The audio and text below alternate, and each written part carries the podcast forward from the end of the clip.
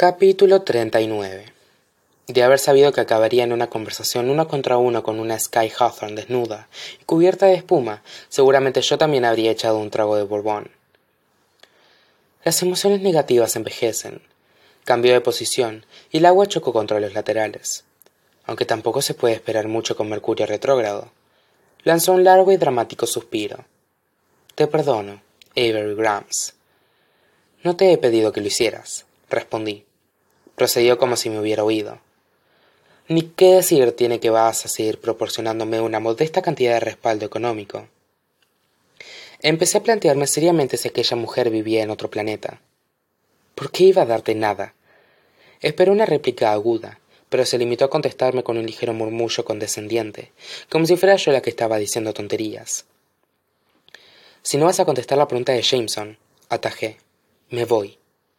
Dejó que llegara a medio camino de la puerta y entonces tranquilamente me dijo Me vas a mantener porque soy su madre, y contestaré tu pregunta en cuanto tú contestes las mías. ¿Qué intenciones tienes con mi hijo? ¿Perdona? Me volví para mirarla, y entonces, más tarde de la cuenta, recordé que por qué había intentado no mirarla desde que había puesto los pies en ese baño. La espuma le tapaba lo que yo no quería verle, pero duras penas. Te has presentado en mi habitación con mi aflijado hijo, medio desnudo, a tu lado.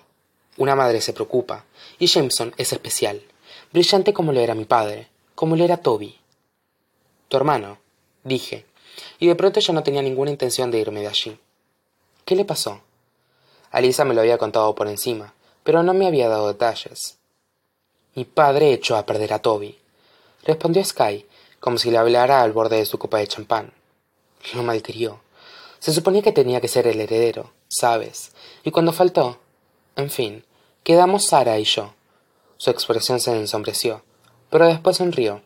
Y entonces... Tuviste a los niños. Acabé por ella. En aquel momento me pregunté si los había tenido precisamente porque Toby no estaba.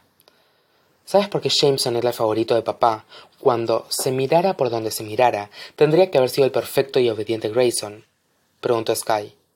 No era porque mi Jamie fuera brillante o precioso o carismático. No. Era porque Jameson Winchester Hawthorne es insaciable. Siempre busca algo. Lo busca desde el día en que nació. Se acabó de un trago lo que le quedaba de champán. Grayson es todo lo que Toby nunca fue. Jameson, en cambio, es igualito a él. No hay nadie como Jameson. Bajo ningún concepto había pretendido pronunciar esas palabras en voz alta. Lo es. Sky me miró con suficiencia, igual que lo había hecho Alisa el primer día que puse los pies en la casa de Hawthorne. Ya eres suya. Sky cerró los ojos y se recostó en la bañera. Lo perderíamos todo el rato cuando era pequeño, ¿sabes? Durante horas, a veces durante todo el día. Nos despistábamos un segundo y se fumaba, y cada vez que lo encontrábamos, lo cogía en brazos y lo abrazaba muy fuerte, y en lo más hondo de mi corazón sabía que lo único que él quería era volver a perderse. Abrió los ojos de nuevo. Y tú no eres nada más que eso. Sky se incorporó y cogió un albornoz. Aparté la mirada mientras se lo ponía. Una manera más de perderse. Ella también lo fue. Ella, repetí para mis adentros. Emily, dije en voz alta. Era una chica preciosa, recordó Sky, pero podría haber sido fea y la habrían querido igual. Tenía algo especial. ¿Por qué me lo cuentas? pregunté. Tú, afirmó Sky Hawthorne con mucho énfasis. No tienes nada de Emily. Se agachó para coger la botella de champán y volvió a llenarse la copa. Se dirigió tranquilamente hacia mí, descalza y empapada, y me la ofreció.